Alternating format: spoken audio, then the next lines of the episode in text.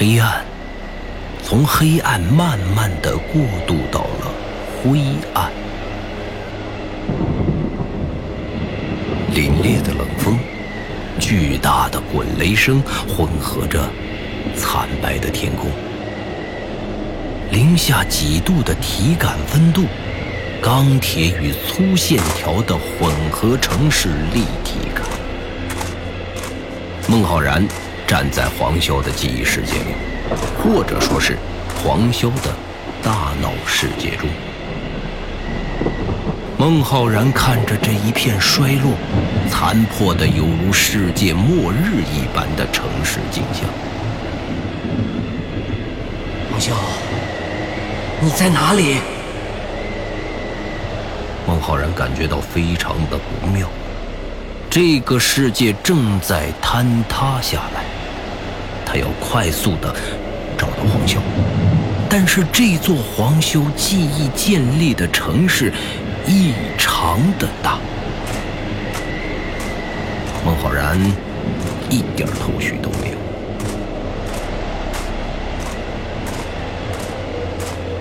这是一座孟浩然无法相信任何人的城市。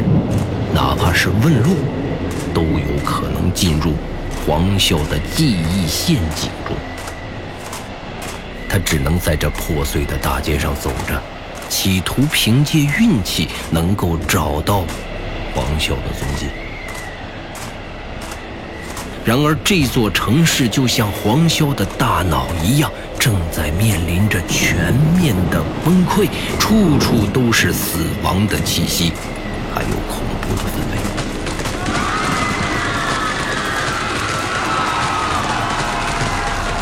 正当孟浩然还在寻找黄潇的时候，大街上突然尖叫着冲出一大批人，穿过孟浩然。他不知道这群人为什么要跑。当他转头的时候，他突然发现自己面对的是三个蜥蜴人。孟浩然长出了一口气。童年噩梦。孟浩然是第一次对自己的莽撞感到了后悔。他依然记得在自己的记忆世界中所遇到的童年噩梦，胸口的伤痛依然历历在目。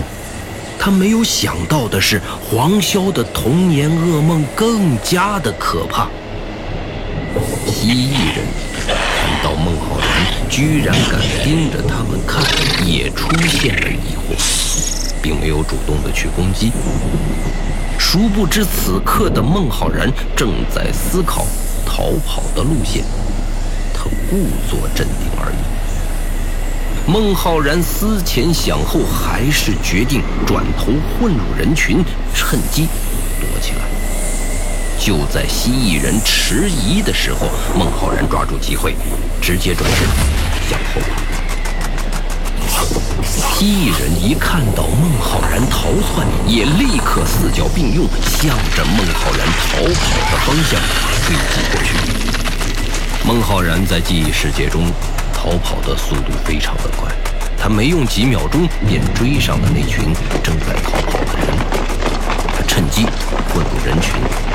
在人群中，孟浩然打量着这群人，看看有没有自己熟悉的人。果然，里面有一半都是他认识的。在黄潇的记忆世界中，他们依然存在。蜥蜴人的速度是这些普通记忆体所无法比拟的。他们冲入人群，开始撕咬搏杀。孟浩然趁乱躲入建筑物中，他听到记忆体的嘶喊声，因为害怕而捂住自己的耳朵，紧闭双眼，蜷缩在角落里。人越是害怕的时候，头脑越是清醒。孟浩然突然想到了一个致命的问题，他手足无措。没有人把我唤醒。我将随着黄潇的世界一起崩溃黄潇你在哪里？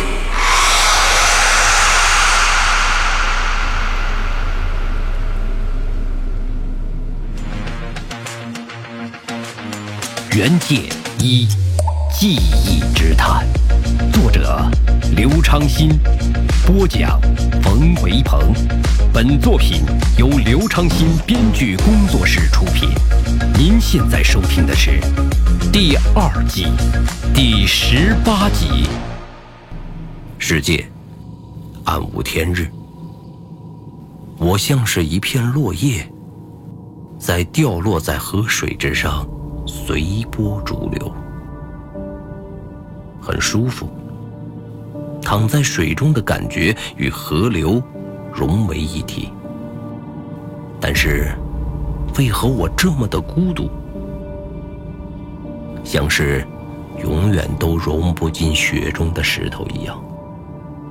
你有你的存在，我有我的坚持。闭着眼睛反而看得更清楚，不想说话。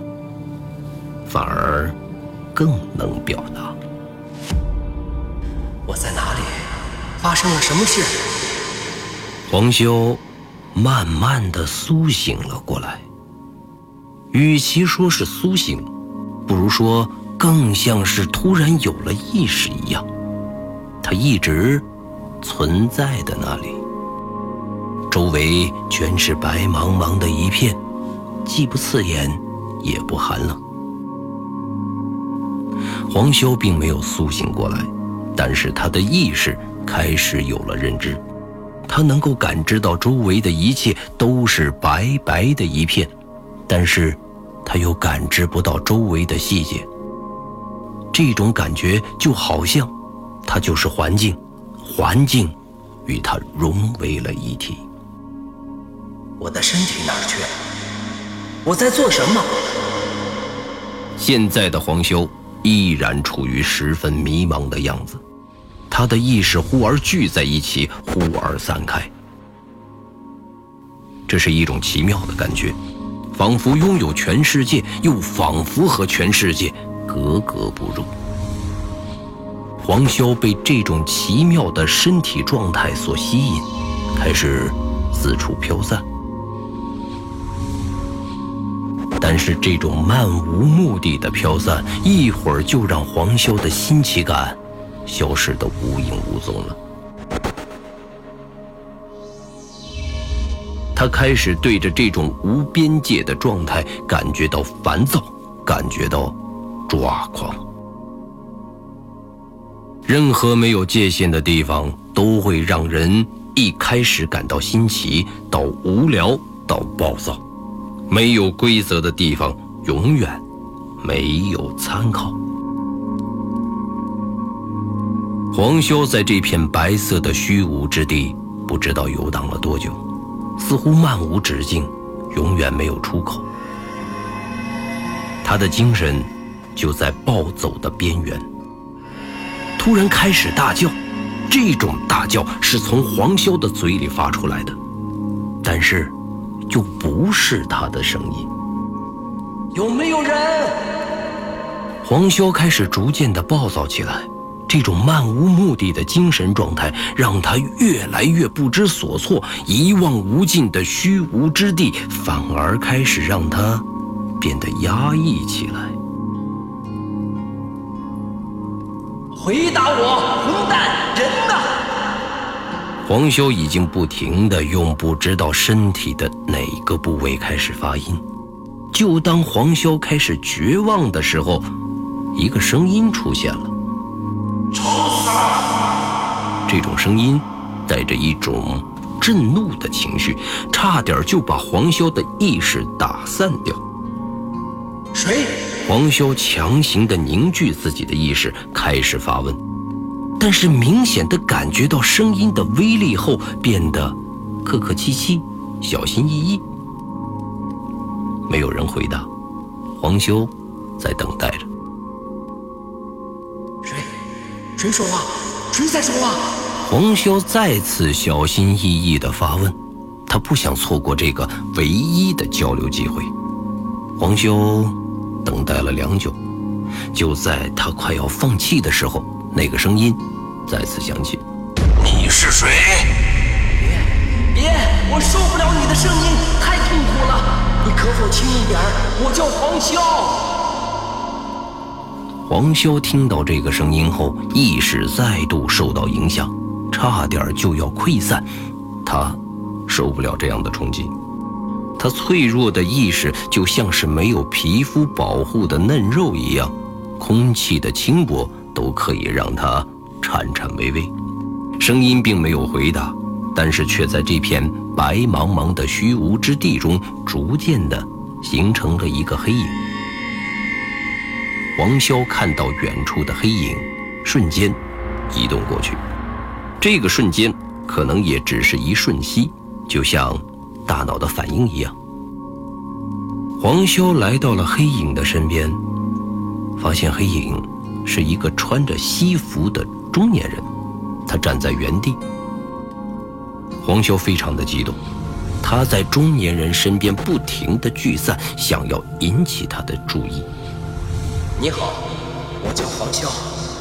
你好，请问这是哪里？你好，请问怎么称呼？黄潇不停的对着中年人发出信号，中年人仿佛能够感觉到黄潇。不停地转头看黄潇的意识，露出了疑惑的神情。黄潇的意识还在中年人身边不停地聚集，不停地提问。中年人看准时机，一把就抓住了黄潇的意识。黄潇突然浑身开始疼痛，一种近乎于快感和痛苦之间的感觉。痛苦还是蔓延到黄潇的整个意识。剧烈的痛苦让黄潇几乎发不出任何的声音。中年人的力量几乎是无法抗拒的。黄潇顿时感觉到自己的弱小，犹如一只蚂蚁一样，被人捏在手里。他又暴怒，但是又极度的无奈，连挣扎的力量都没有。而抓住他的中年人却在仔细地打量着黄潇，看着看着，中年人。突然恍然大悟。哦，抱歉。中年人松开了手。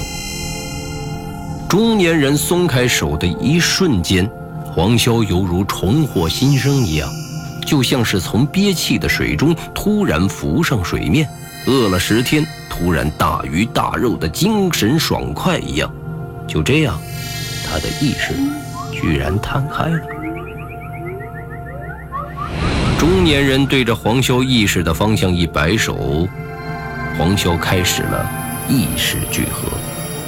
意识的高强度聚合，又让黄潇再次经历了一番痛苦的过程，就像整个身体被压成一颗球一样，肥胖的身体塞进非常紧身的衣服中一般。黄潇痛苦的大叫，时间并没有很久。随即，他从空中掉了下来，摔在虚无之地的地面上。嗯，嗯，这样就好了。中年人打量着黄潇，黄潇依然是懵的状态。他被中年人刚才的一系列的操作搞得晕头转向，坐在地上发呆。他甚至该如何思考都不知道，大脑一片空白。中年人看到黄潇坐在地上，两眼发直，主动走上去，用脚尖儿踢了踢黄潇。哎，你好了吧？黄潇下意识地抬起头，看着中年人就站在自己的身边，突然联想到了刚才的痛苦，本能地害怕起来，想要飞起来远离中年人，但是他已经意识的存在。刚站起来，就一个踉跄，摔倒在地上。中年人要上前扶住黄潇，黄潇依然对中年人感到害怕，继续爬起来要逃跑。但是意识的状态和实体的状态行动是截然不同的。黄潇就像是一个学步的婴儿一样，完全无法掌握走路的正确方法。站起来，迈开步就直接摔倒在地上，无奈，只能开始在地上爬行，要远离中年人的活动范围。中年人看到黄潇这种可笑的行为，只能无奈地摇了摇头，背着手看着黄潇在地上爬，一边爬一边惊恐地回头看着自己，挺有趣的。黄潇回头看到中年人的笑容，他不知道为什么中年人要笑，但是他突然开始思考了起来，自己的这个样子，在他的眼里。一定像个爬虫一样。联想到之前的无力感和痛苦，黄潇突然想明白了：逃跑也不过是一个可笑的举动。当他想到了这一点的时候，他居然克服了本能的恐惧，坐在了原地，等待着中年人。就在他坐下来的时候，他突然意识到，居然拥有了身体。这种从意识到身体的体验是无与伦比的。他居然放弃了逃跑，开始细细的品味自己身体的感受。中年人看到黄修居然不跑了，而是在仔细看他的手和脚，感到很奇怪，也慢慢的走进黄修，驻足观看。这种神奇的感觉让黄潇一时摸不到头脑。但是他总觉得自己的身体和意识发生了很重大的改变，他不清楚究竟是什么地方的改变，但是在隐约之间，他依然对自己的改变有一定的判断。黄修停下对自己身体的观察，继续坐在地上，抬起头看着站在自己面前的中年人，怎么不跑了？”“嗯？请稍等一下，黄潇深深地呼出了一口气，扶着地，慢慢地站起来，从开始的摇摇晃晃，逐渐的变成了稳定的站在了原地。不好意思，刚才让你见笑了。黄潇居然主动对中年人露出了歉意，这种说话的方式让中年人都觉得眼前一亮。不害怕我了。黄潇摇了摇头，他有一种直觉，人类的天生的直觉，面对强大的事物的时候，一种本能的服从反应。现在的黄潇就有这样的感觉。你叫黄潇？中年人突然开口，黄潇点了点头。不知为何，黄潇在中年人身边就不会感觉到虚无之地的压抑，可能是更大的精神压力。已经盖过了刚才压抑的感觉。请问您怎么称呼？中年人若有所思的点了点头。我也姓黄，你叫我黄大人就好了。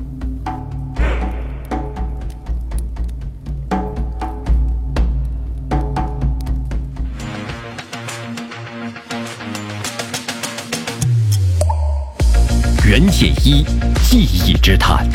下集更精彩，期待您的继续收听。